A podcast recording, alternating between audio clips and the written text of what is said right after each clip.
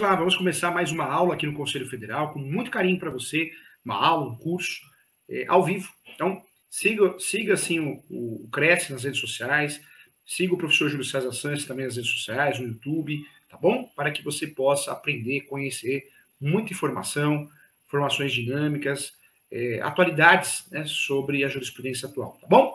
Vamos lá. Para que você possa atuar nos negócios imobiliários, nas transações imobiliárias, o corretor de imóveis, o advogado, o corretor, corretora, precisa sim ter conhecimento. Hoje ninguém quer mais o clínico geral, né? Aquele que faz tudo. Quem faz tudo acaba não fazendo nada. É, as coisas mudaram e hoje nós queremos um especialista. Aquele que é especialista, ele ou ela, certamente leva vantagem. Não porque é melhor que ninguém, porque é tudo igual. Mas ele consegue estudar mais sobre aquele assunto, ele vai dominar mais sobre aquele assunto. Então, procure ser especialista em qualquer profissão.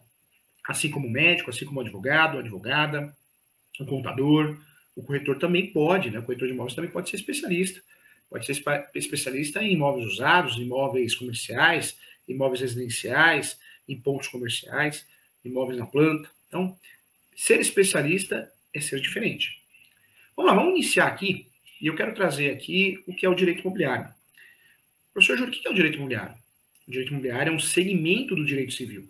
É um segmento do direito civil. Quando nós falamos de direito civil, nós temos vários ramos para atuar. Tem direito de família, direito de sucessões, direito médico. Direito imobiliário é um desses ramos. Quando eu falo do direito imobiliário, apesar de ser um ramo do direito civil, o direito imobiliário ele é muito complexo. Nós temos princípios e conceitos próprios.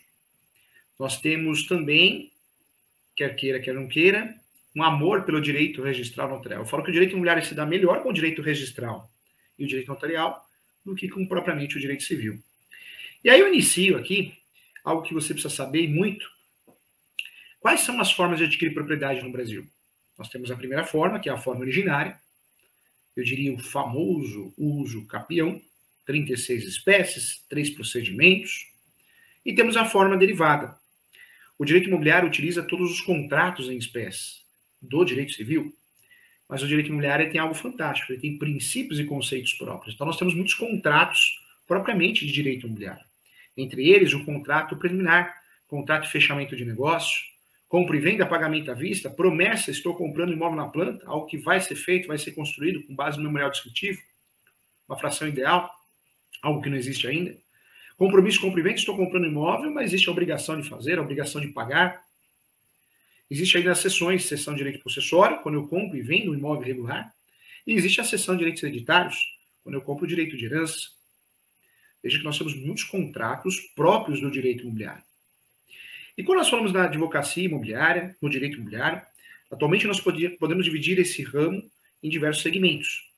Um seria a regularização de imóveis, Dois, a advocacia extrajudicial, que pode aí não só o advogado, advogado, mas o corretor, a corretora também participar. E o que seria a advocacia extrajudicial? O direito imobiliário extrajudicial? Muito interessante, porque você não utiliza o poder judiciário. O professor lançou um livro recentemente sobre a advocacia extrajudicial, que foi, está sendo um sucesso de vendas. A advocacia extrajudicial ou direito imobiliário extrajudicial é aquele direito que você não procura o poder judiciário através de uma ação. Você resolve através de meios extrajudiciais. E aí eu trago exemplo. Retificação diária. Retificação diária. Inventário extrajudicial, feito por escritura pública. Divórcio com partilha de bens extrajudicial. Também uma outra possibilidade. Trago como exemplo também, e é muito importante falar sobre isso, é, o uso capião extrajudicial. Eu faço uso capião sem utilizar o poder judiciário diretamente, uso indiretamente. A própria REURB, regularização fundiária, regularizações administrativas. Gostaria de falar também a respeito, e muito importante, da grande novidade que nós temos hoje, a indicação compulsória extrajudicial. Falta regulamentação, inclusive o professor participou de uma palestra ontem na UB, com cartorárias, falta regulamentação, ainda é algo que vai ser regulamentado. Ainda tem muito, os cartórios ainda não estão fazendo atualmente, agora, nesse momento. Amanhã vão fazer. Mas é um, um grande mecanismo, uma grande ferramenta de regularizar imóveis. Lembrando que não precisa de escritura pública. Olha como é importante conhecer o direito imobiliário extrajudicial. Faz toda a diferença para você atuar com qualidade no direito imobiliário, no mercado dos negócios imobiliários. É obrigação nossa conhecer esses institutos e saber o que estamos vendendo, o que estamos comprando. É muito importante, faz toda a diferença. Então, muita atenção em relação a isso. Vamos lá. É, eu sempre falo que numa transação imobiliária nós temos que fazer o due diligence. Due diligence. O que é o chamado due diligence, professor Júlio? Due diligence é auditoria imobiliária. Due diligence é isso, auditoria imobiliária.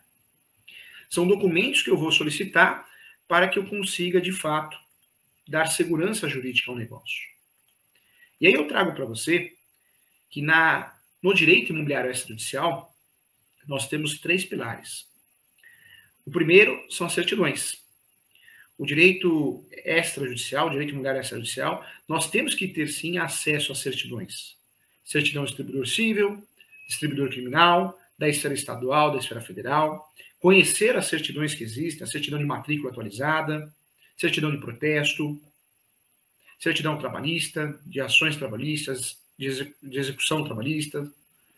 Nós temos que conhecer o mundo das certidões, as certidões negativas de tributos federais, estaduais, municipais. Para atuar na advocacia extrajudicial, o primeiro passo é conhecer as certidões para que a gente possa definir e conhecer muito bem o do diligência. Segundo passo é conhecer as escrituras públicas e o, o que elas podem oferecer. A escritura pública ela substitui, de fato, ela substitui, ela substitui Substitui sim. Substitui uma ação judicial. Quando eu faço uma escritura pública de inventário, estou substituindo o inventário judicial. Quando eu faço uma escritura pública de uso capião, estou substituindo uma ação judicial de uso capião. Quando eu faço uma indicação compulsória extrajudicial, estou substituindo, sim, uma ação judicial de adjudicação compulsória, inclusive inversa. Então, nós temos, sim, dentro desse alicerce, eu diria que primeiro seria assim as certidões, conhecer as certidões, a sua função, a sua funcionalidade. Dentro desse alicerce do direito imobiliário extrajudicial, o segundo passo, conhecer quais são as, as espécies de certidões, eh, na verdade, de, de, de atas notariais, de escrituras públicas. Lembrando que o CPC também trouxe a novidade, a escritura pública passou a ser, de fato, é, inegável isso, prova. Né? Então, nós podemos usar a ata notarial como prova em diversas situações, ofensas pelo Facebook, Instagram, redes sociais, podemos utilizar como prova. É, e temos várias espécies de escrituras públicas diferentes. Então, dentro desse alicerce do direito imobiliário registral, certidões, primeiro. Segundo, escrituras públicas. E terceiro, conhecer os cartórios. Qual que é a função de cada cartório? O que cada cartório pode fazer? É muito feio o advogado, advogado, o corretor, corretora, ir no cartório errado, levar o seu cliente no cartório errado. Cartório de registro de imóveis cuida do registro, arquivos relacionados, vinculados ao imóvel. Quando nós falamos do, do cartório tabelião de notas, eu vou lavrar a escritura pública, procuração, reconhecimento de firma, protesto, protestar, negativar. Né? Registro civil tem a função aí de nascimento, casamento, morte. Cada cartório tem a sua atribuição. E conhecer as atribuições do cartório também é fundamental. Então, eu diria que o alicerce do, da advocacia ou do direito imobiliário extrajudicial é conhecer, primeiro, as certidões, segundo, as atas notariais, as espécies de atos, registros, que é a verbação, e terceiro, de fato, é muito importante também conhecer. Quando eu falo dos procedimentos, os cartórios, é muito importante conhecer as atribuições. Isso vai fazer toda a diferença para que a gente consiga ajudar o nosso cliente, fazer um trabalho bonito, um trabalho bem feito, onde a gente consiga trazer situações relevantes, importantes, e muitas vezes fugir do Poder Judiciário. É uma realidade. Quando nós falamos de cartório, então, nós sabemos que o cartório, quando vou utilizar o serviço, existe a chamada prenotação. Professor, eu não sei o que é isso, não lembro o que é isso. Eu não posso chegar no cartório fazer um pedido de boca, né? Quando eu chego no cartório, eu vou fazer o pedido por escrito. Pré-notação. Nós temos novidades, né? Esse ano saiu uma lei que vai padronizar o sistema, vamos ter uma certidão simplificada também, então é muito importante falar sobre isso. Mas o procedimento para utilizar o serviço do cartório é através do pedido de prenotação, protocolo. Quando eu vou utilizar o cartório de imóveis, eu preciso de eu preciso pré-notar. Eu vou fazer o pedido daquela verbação por escrito. Eu vou fazer o pedido do registro. Já falei certa vez aqui que pedido de registro é transferência. O que, que eu faço com o registro? Estou transferido. estou transferindo em vida, em morte. Transferindo em vida, em morte. Compra e venda, alienação, doação. Quando nós falamos aqui da situação de averbação, são os atos da vida. São os atos da vida. No cartório de imóveis, tudo é prenotação. Eu tenho que dar a entrada no título. Ingressar com o título, o pedido, a prenotação. Isso é feito através de procedimento, não tem como fugir. Quando nós falamos aqui do cartório, o cartório, se ele negar a fazer o registro, ele vai expedir uma nota devolutiva, pedindo documentos, justificando o porquê não registrou. Isso é muito importante, hein? Então, no cartório eu não faço nada de boca. Tanto é que eu vou solicitar uma certidão no cartório. Existem várias certidões no cartório de imóveis que eu posso solicitar. Inclusive, existe uma certidão que chama quesito. Você faz uma pergunta para o cartório o cartório traz a resposta através da certidão. Certidões quesitos certidão vintenária, certidão de ônus. E surge agora, que eu achei maravilhosa essa certidão, que é a certidão simplificada, a certidão prévia. Né? Nós temos uma lei nova que praticamente reformou o sistema registral no Brasil e em breve né, teremos aí uma certidão mais simplificada, porque nós sabemos a dificuldade que o advogado, advogado, corretor, corretor, o leigo tem né, para conhecer a, a, a certidão. Muitas vezes a certidão é confusa. Nós, nós fazemos a leitura da certidão de forma equivocada. Nós, nós, a intenção é que você saiba do último ato que foi feito naquela certidão. Normalmente nós começamos a fazer a leitura como se fosse um livro, página 1, 2, 3. Mas a leitura correta de uma certidão é do fim para o começo. Eu vou na última página e vou saber quem é o dono, quem é o proprietário, se tem averbações, se tem gravames nessa matrícula. Muitas vezes nós não aprendemos na faculdade de Direito a interpretar né, as certidões imobiliárias, quais são, e isso é, é fundamental para que a gente consiga ajudar nosso cliente a ter sucesso na transação de negócio imobiliário. Precisa ficar muito claro que posse é posse, propriedade é propriedade. Qualquer situação que o nosso cliente tenha, que não seja a certidão de propriedade em seu nome, ele tem a posse. Carta de educação, carta de matação, qualquer documento timbrado, escritura pública sem registrar, formal de partilha, contratos de gaveta de qualquer gênero. Quando o nosso cliente tem isso, ele tem a posse, ele é possuidor, ele é posseiro. Nosso cliente só tem o registro quando o nome dele aparece no cartório de registro de imóveis, na certidão de propriedade. No passado foi transcrição, atualmente é matrícula. É muito importante conhecer isso. No Brasil não é proibido, crime vender a posse. A posse pode ser comprada, pode ser vendida através da cessão de direitos possessórios e afins, inclusive com uma cláusula de posse. Então eu compro a sua posse, consigo fazer uso capião no meu nome, usufruindo da sua, sua posse 10 anos, 5 anos. Eu tenho uma posse de um dia e consigo fazer uso campeão. Então, cuidado, hein? Contrato correto, sessão de direitos possessórios e afins. Fique atento ao procedimento, nós temos o artigo 108. Toda transação imobiliária deve ser feita acima de 30 salários mínimos por escritura pública. Quando eu faço um contrato de gaveta, eu não consigo registrar. Temos que ter atenção em relação a isso. E muita atenção em relação aos contratos também. O título precisa bater com o objeto. Sessão de direitos hereditários tem a ver com herança, venda de herança, direitos de herança. Tem que ser feito por escritura pública e com a anuência de todos os outros herdeiros. Muito importante falar sobre isso. Quando nós falamos aqui do cartório, então tudo vai ser pré-notado, hein? Tudo vai ser pré-notado. Eu vou, eu vou fazer um requerimento, uma solicitação. Lembrando que hoje, ainda bem, São Paulo né, sempre foi avançado nesse sentido. Eu posso fazer a solicitação pela internet, pela, pelo site do cartório, por vários sites é, que prestam serviços, né, como registradores, Arispes, que fornece serviço também. O Brasil é muito grande. Né? Agora, algo que eu quero trazer para você: o cartório, quando ele nega o registro, você dá entrada no cartório para pedir o registro, a transferência do imóvel, pré-notação, protocolo. Tem um número de protocolo. O cartório, se for negar o registro, ele é obrigado pela lei a fazer a nota devolutiva. Professor Júlio, o que é essa nota devolutiva? Nota devolutiva é o não do cartório. E esse não do cartório tem que ser o quê? Justificado. E aí eu trago para você, quando nós não concordamos com a decisão do cartório, nós podemos recorrer dessa decisão. E qual que é o recurso, professor Júlio? Aí eu trago para você. O recurso é o recurso de suscitação de dúvida ou dúvida inversa. Suscitação de dúvida inversa vai ser julgada pela corregedoria. É o recurso da nota devolutiva. Quando nós falamos de situação, situação de dúvida ou dúvida inversa, não quer dizer que você vai recorrer e vai ganhar. Vai ter uma reforma dessa decisão.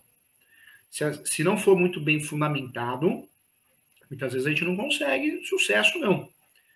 Por isso eu sempre explico para os meus, os meus clientes, para os meus alunos, dependendo da situação onde o cartório expede uma nota devolutiva, se você está pensando em fazer uma situação de dúvida, dúvida inversa, talvez uma outra opção seja você usar um outro instrumento. Talvez o campeão seria um deles. Se o seu cliente tem todos os requisitos, a posse, mais pacífica, nos nome, por que fazer a situação de dúvida do inverso? Dependendo do estado, você vai perder dois anos, um ano e meio, um ano. E talvez a resposta seja negativa. Então, da decisão negativa do cartório, da decisão do cartório, do protocolo, da prenotação, cabe recurso, suscitação de dúvida e dúvida inversa. É claro que antes de fazer esse recurso, tem prazo, o ideal é você conversar com o escrevente, talvez com o substituto, talvez com o oficial, para tentar é, obter informações, como conseguir aqueles documentos, se existem, existe outra forma de substituir aquele tal documento exigido. Essa conversa pode acontecer. Outro ponto também, é, você pode fazer uma petição, chamada petição de reconsideração. Nós não fazemos isso. Em uma ação judicial, muitas vezes nós não concordamos com a decisão do juiz, da juíza, antes de agravar, ou, claro, né, cuidado que cuidado, né? Porque lá no judicial o pedido de reconsideração ele não suspende né, o prazo de recurso de agravo instrumento. Então precisa tomar cuidado, não pode ficar bobeando, né? Na esfera extrajudicial, eu posso também fazer um pedido de reconsideração. Isso também não vai suspender, não vai interromper o prazo que eu tenho para entregar os documentos. Mas vale a pena. Talvez você consiga alternativas plausíveis para poder resolver aquela situação. Fique atento em relação a isso. Da decisão do cartório, cabe sim sustação de dúvida inversa, mas você pode fazer antes disso ou no decorrer um pedido de reconsideração, conversar aí no cartório, conversar. Isso costuma ser muito eficiente, eficaz, resolvendo diversas situações. Eu sempre falo que estamos juntos, né? Não, não tem jeito. O cartório, ele ontem na palestra, que o professor participou na hora dos advogados, com as cartorárias, eh, dos, primeiro cartório, primeiro, primeiro cartório de registro de imóveis de São Bernardo do Campo, eh, as doutoras deixaram muito claro, ninguém quer ficar negando o registro, não é interessante isso para o cartório, não é legal, né? não é legal, não é interessante para o cartório. O cartório quer registrar, mas muitas vezes o documento é precário, né, a gente? O contrato é mal feito, faltam realmente documentos, não é culpa do cartório, o cartório precisa precisa de fato gerar uma mínima segurança possível. E aí eu trago para você, nesse momento, é, existiu já alguns projetos de lei que iriam exigir o corretor de imóveis assinar a escritura pública, mas até então isso não foi aprovado em nenhuma instância, em nenhuma situação. Algumas escrituras públicas devem ser assinadas obrigatoriamente por advogados, advogados, advogadas, para que elas cumpram a validade e o cartório possa registrar. Algumas escrituras não. Se eu falar para você, a escritura pública de doação exige a assinatura do advogado, da advogada? A resposta é não. A resposta é não. A escritura pública de doação não exige assinatura do advogado da advogada. Não existe como requisito. Eu falo para você também com muito carinho a, a certidão de compra e venda, a certidão não, perdão, a escritura pública de compra e venda a escritura pública de doação, a escritura pública de compra e venda também não exige a assinatura do advogado advogada. A escritura pública de ata notarial, aquela que eu falo de provas, aquela que eu quero utilizar como prova prevista no novo CPC, também não exige a assinatura, o visto, a conferência do advogado advogada. Algumas escrituras públicas exigem. Entre elas, nós temos várias, né? A primeira escritura pública que exige a assinatura do advogado, da advogada, é o uso capião. O uso capião exige.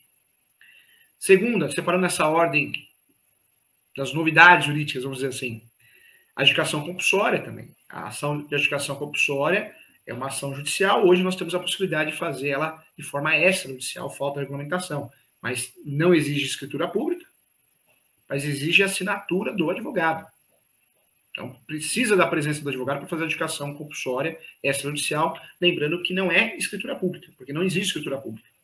O texto originário da lei até fazia referência, mas o que foi aprovado, não. Então, algumas situações, na advocacia extrajudicial, existe a necessidade, sim, da assinatura do advogado advogado. No que diz respeito à escritura pública, inventário, divórcio, uso capião, são escrituras públicas que nós temos, sim, obrigatoriamente, que ter a assinatura, a conferência do advogado da advogada. Não tem como fugir disso, sob pena de, de não valer, não, ser nula. Né? Então, exige sim. Então, muita atenção em relação a isso. Vamos lá. Quando nós falamos aqui de, eh, de escrituras públicas, a grande função da escritura pública é substituir o quê? Substituir, sim, o processo. Se a gente parar para pensar, o grande objetivo da escritura pública é substituir uma ação. Eu deixo de fazer um inventário judicial e faço uma escritura pública de inventário. Eu deixo de fazer o divórcio judicial através de ação e faço uma escritura pública de divórcio. É um ponto importante. Vamos lá. Juntos aqui, para dominar o assunto, hein? O que são imóveis regulares, professor Júlio? O que são? No Brasil só existe uma espécie de imóvel regular.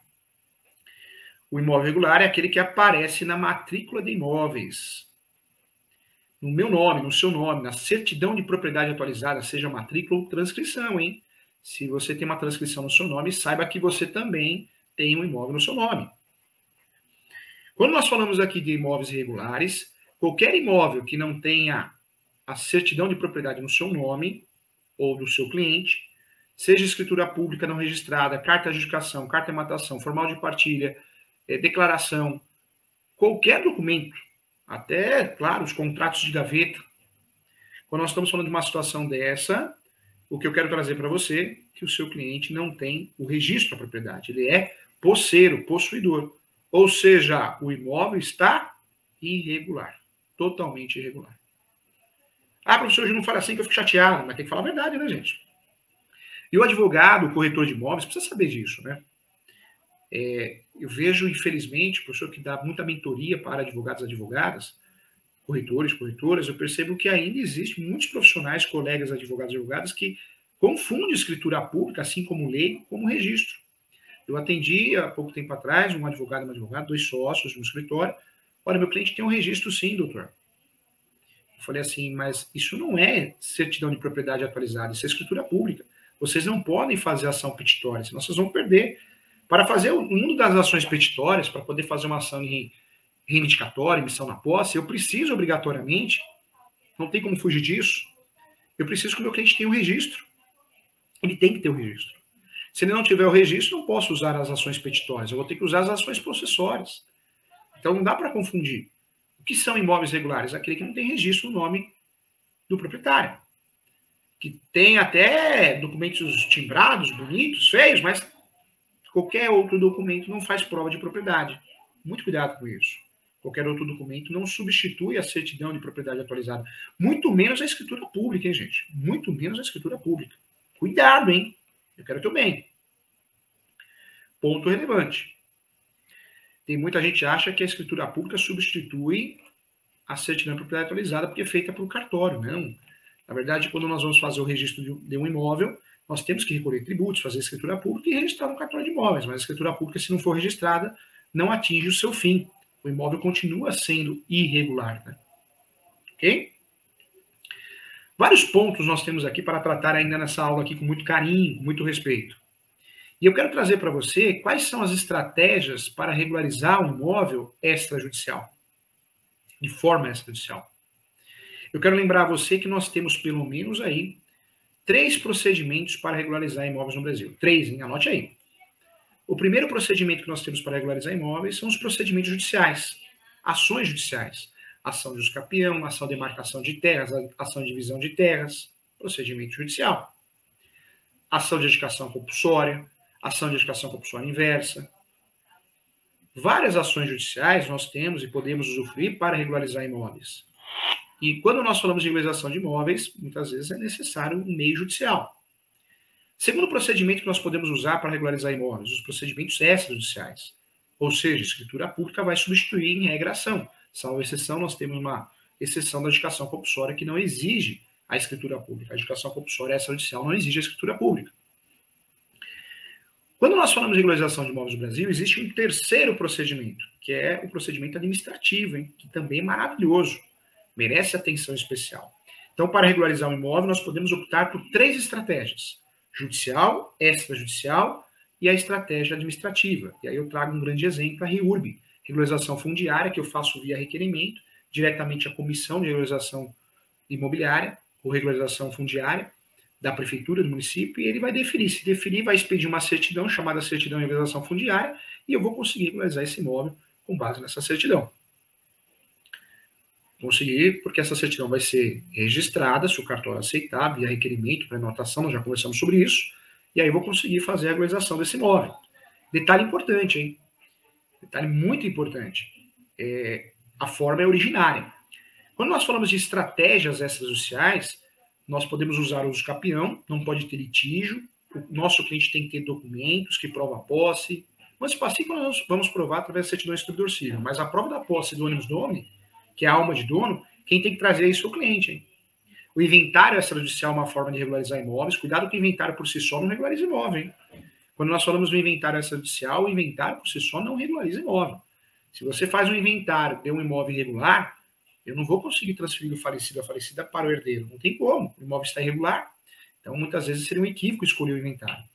E o divórcio, compartilha de bens, também é uma forma de regularizar imóveis extrajudicial. Você está fazendo a partilha, está dividindo os bens. Então, também é importante deixar claro aqui a importância desses instrumentos. A própria retificação é extrajudicial. Normalmente, a regularização imobiliária, a estratégia que eu vou usar quando eu escolho, opto pela forma extrajudicial, é através da escritura pública. A exceção que nós temos é a adjudicação compulsória extrajudicial que surgiu recentemente. Então, peço atenção em relação a isso, para que você consiga regularizar o seu imóvel, o imóvel do seu cliente. É muito importante que você conheça esse assunto. Então, vale a pena bater um papo sobre isso. Vamos lá. Ainda tratando de regularização de imóveis, eu quero conversar com você a respeito também da demarcação de terras. Hein? Demarcação e divisão de terras são ações que eu estou envolvendo o direito de vizinhança, hein? Estou envolvendo o direito de vizinhança. Por quê? Porque o vizinho pegou uma parte que não era dele, era minha. Então são ações que vão regularizar, mas vão resolver um litígio dentro do direito de vizinhança. Então merece atenção especial também. Alguns pontos que eu quero trazer para você. Nós temos isso aqui muito importante. Presta atenção porque é muito importante. Eu sempre falo que os advogados e advogadas estão confundindo muito isso. Eu vejo muita gente falando muita bobagem a respeito disso. Cuidado, a regularização registral, regularização registral é uma coisa. Quando eu falo de regularização registral, estou falando da regularização do cartório de imóveis, hein? Essa é a regularização registral. Não confunda a regularização municipal. Para que eu consiga ter meu imóvel totalmente irregular, muitas vezes eu regularizo primeiro, registralmente falando. Em segundo lugar, eu vou regularizar o quê? O imóvel no município. Porque se eu tenho um registro no meu nome, facilita eu fazer o requerimento na prefeitura, no município. Eu não posso achar que a regularização imobiliária vai suprir a regularização municipal. O Brasil é muito grande, o país ainda não é unificado. É muito possível, muito provável, isso existe muito, é possível o imóvel estar regularizado registralmente e irregular na prefeitura, e vice-versa. E vice-versa. Então, cuidado, hein? É, quando você fala em regularização imobiliária, é a regularização registral e a regularização na prefeitura. Muitas vezes a ação de uso capião, a educação compulsória, é, a retificação diária vai trazer uma regularização registral e não uma regularização municipal. A regularização municipal, muitas vezes eu vou fazer isso, vou buscar isso aonde? Lá na prefeitura após o imóvel estar regularizado. Então, a prática é muito diferente de teoria, hein? Tem muita, muita gente, muito cliente que acha que contratou advogado, advogada para regularizar imóvel, já regulariza também na prefeitura. São regularizações diferentes. Talvez na prefeitura você vai precisar até de uma equipe multidisciplinar, um engenheiro, topógrafo. Então, é um outro tipo de regularização, ok? Explique isso para o seu cliente. Para que não gere confusão, inclusive, né? Isso é importante também. Quando nós falamos aqui, gente, e aí eu quero trazer para você também, isso é muito importante, quando nós falamos aqui de parceiros, né? Eu falei do topógrafo. É, é muito importante você explicar para o seu cliente que na advocacia extrajudicial, no direito imobiliário extrajudicial, não é só o advogado que vai atuar. Muitas vezes o corretor de imóveis fazendo avaliação, corretor, corretora, o engenheiro, o arquiteto, o topógrafo. Então, para quem atua na advocacia extrajudicial e no direito imobiliário extrajudicial, é muito necessário ter parceiros, tanto o corretor, a corretora imobiliária, o advogado, a advogada, precisa ter parceiros. Quem atua no mercado nos negócios imobiliários precisa conhecer um bom topógrafo, precisa conhecer um bom topógrafo, precisa conhecer um, um tabelião, um escrevente que possa prestar serviço para você, que seja de confiança, que faça um serviço bem feito. Então, nós não podemos achar que trabalhar com regularização de imóveis, ou trabalhar na advocacia extrajudicial, ou trabalhar no direito imobiliário extrajudicial, nós vamos conseguir ter sucesso sozinhos. Nós precisamos, sim, é, de fato, ter aí pelo menos uma equipe multidisciplinar.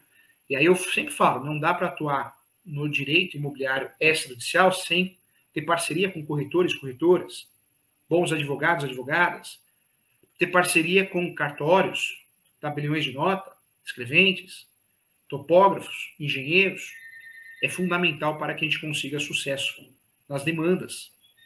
É fundamental para que a gente consiga sucesso é, em relação aos registros e consiga, de fato, ajudar o nosso cliente. Tome cuidado, hein? Não dá para atuar sozinho, não, hein? Não dá para atuar sozinho. Outro ponto que eu quero falar para você aqui com muito carinho também, e um ponto relevante, é não dá para você fazer tudo. Advogado não faz topografia, advogado não tem que fazer avaliação. Quem faz é o corretor de imóveis, às vezes o engenheiro, o arquiteto. Então, cada um vai ajudar e contribuir com o que tem de melhor, com o que tem de conhecimento. E aí eu trago para você aqui uma pergunta que é feita constantemente para mim, né? Professor Júlio, como que eu faço? Como que eu faço para atuar no direito imobiliário extrajudicial? Qual que é o caminho para que eu consiga construir uma carreira sólida no direito imobiliário extrajudicial? Eu trago para você com muito carinho. Você é obrigado a conhecer muito o direito civil, tem que estudar direito civil, tem que estudar também direito imobiliário, lembrando que direito imobiliário é direito civil, mas tem princípios e conceitos próprios. Não dá para esquecer o direito registral, o direito notarial, o direito ambiental, o direito tributário. Eu sempre falei, sempre vou falar que é uma realidade, o direito imobiliário é dinâmico, ele é multidisciplinar.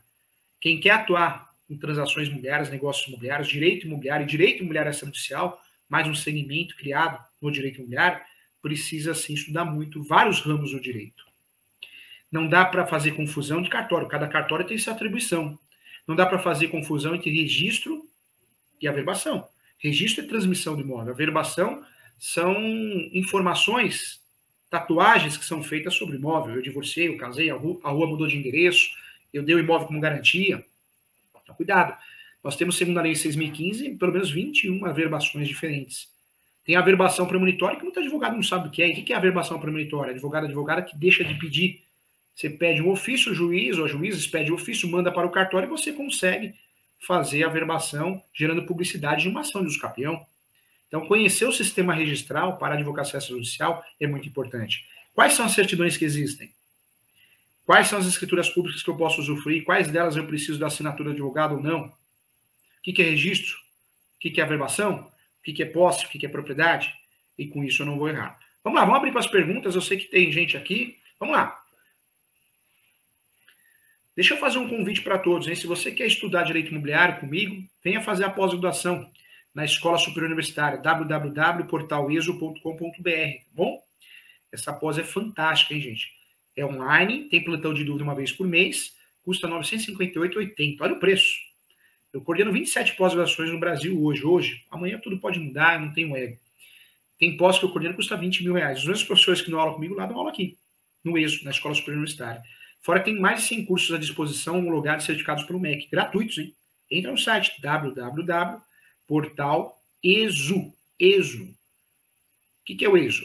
ESU, Escola Superior Universitária.com.br, tá bom? É, quem quiser agendar mentoria comigo, ser mentorado por mim, estou à disposição. Tá? O telefone do escritório está aparecendo para você também, é o 2061-5649, DDD 11. Tem o WhatsApp do escritório, que é o 11 também, 97685-3891, tá bom? Com muito carinho estou à disposição para ajudar você sempre. E leia meus livros. Direito Imobiliário de AZ se tornou o livro mais vendido no Brasil, está aparecendo atrás do professor. Direito de Família de AZ, Inventário e Partilha de Bens de AZ, Advogado Imobiliário de Sucesso, tenho meu Direito Civil, Manual Doutrinário Jurisprudencial, meu livro de uso capião ficou sensacional, o, li o livro de uso capião judicial, Advocacia Judicial, magnífico, e você que quer aprender a advogar, tem a, a prática civil também, um livro de capa verde sensacional, apaixonante. Sem falar do meu dicionário jurídico, né, que é um dicionário focado no direito civil e direito imobiliário também à sua disposição, tá bom? Tem um livro também que eu lancei esse ano, foi o Dano Moral. Explico muito sobre o dano moral, inclusive no direito imobiliário. Também está à sua disposição. Vamos lá, agora sim, agora eu vou responder aqui, vamos lá. Monique Cruz, sempre acompanhando, quero mandar um abraço para a Monique, porque ela é estudiosa, hein? Depois vão falar que é sorte, né, Monique? É nada, é estudo, é foco. Se um cliente compra por meio de cessão de direitos hereditários, como ele consegue regularizar depois? Se ele compra a cessão de direitos hereditários, é importante saber, lembrar, que tem que ser feita por escritura pública, tem que ter anuência dos outros herdeiros, isso é fundamental. E a partir daí ele pode regularizar esse imóvel através do inventário. Ele, como terceiro, ele pode fazer o inventário, dar andamento ao inventário judicial extrajudicial. Legal, amigo? Parabéns. O Luiz Antônio Finger sempre acompanhando também, hein? Bom dia, professor. Bom dia a todos. A herança de um irmão solteiro que faleceu e tinha só um irmão falecido, casado em comunhão universal de bens. E tem dois filhos. A cunhada herda ou só os sobrinhos? Na verdade, o casamento união universal de bens. Em regra, eh, nós sabemos que a herança ela não comunica, a doação também não. Mas o universal de bens, nesse caso, vai entrar. Tem jurisprudência já nesse sentido forte, o próprio Código Civil. Tá bom, vai entrar sim, vai herdar, hein? Ok? Olha a Monique Cruz aqui. Então, o imóvel só será regular se tiver registro. Exatamente isso. O imóvel só é regular se tem o registro, a certidão de propriedade no nome do nosso cliente. Se não aparece a certidão de propriedade no nome do nosso cliente ou do nosso nome, o imóvel está irregular. Não tenha medo de falar isso, porque é a realidade, tá? escritura pública, se não foi registrada, se parou na escritura pública, faltou faltou um procedimento, faltou o fim, né? Que é registrar a escritura pública. Escritura pública não substitui, hein? Não substitui a certidão de propriedade analisada. Quando acontece a soma da posse, em acontece. Soma da posse pode acontecer de forma duas formas, originárias, eu recebo é, do meu pai, da minha mãe, dos meus avós e faço uso campeão no meu nome, um dia de posse com a posse deles.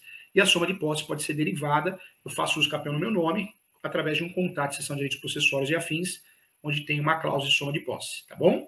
Quero convidar a todos agora que estão aqui assistindo, migra lá para o meu canal no YouTube, Professor Júlio César Sanches. Se inscreva no meu canal, clique no sininho para receber as notificações e eu vou começar um bate-papo. Nós vamos falar sobre ação demolitória. Acabando aqui, eu começo lá, 10h45, tá? Então, eu espero você. Tem vários cursos, aulas gratuitas no meu canal também. Eu gravei recentemente as 36 espécies de capel, explicando uma por uma. Investimento em leilões. Tem muitas aulas gratuitas, cursos gratuitos no meu canal para te ajudar, tá bom? É, tem mais perguntas? Legal. Então, agradeço a todos. Um grande abraço. Um bom restante de semana. Paz, amor, saúde. Pensamento positivo. Faça o bem Logo é época de eleição, né, gente? Vamos pensar bem em votar, pesquisa lá o candidato que você está pensando em votar, seja o cargo que for, tá bom? Poder está nas nossas mãos aí para a gente poder ter, melhorar esse país aqui, tá bom? É, e um grande abraço. Lembrando que time de futebol, partido político, cada um tem o seu. A gente não tem que ter preconceito, né, intolerância em relação a isso. Mas o que, que a gente precisa pensar antes de votar? Precisa. Um beijão, até mais, tá? Muito obrigado.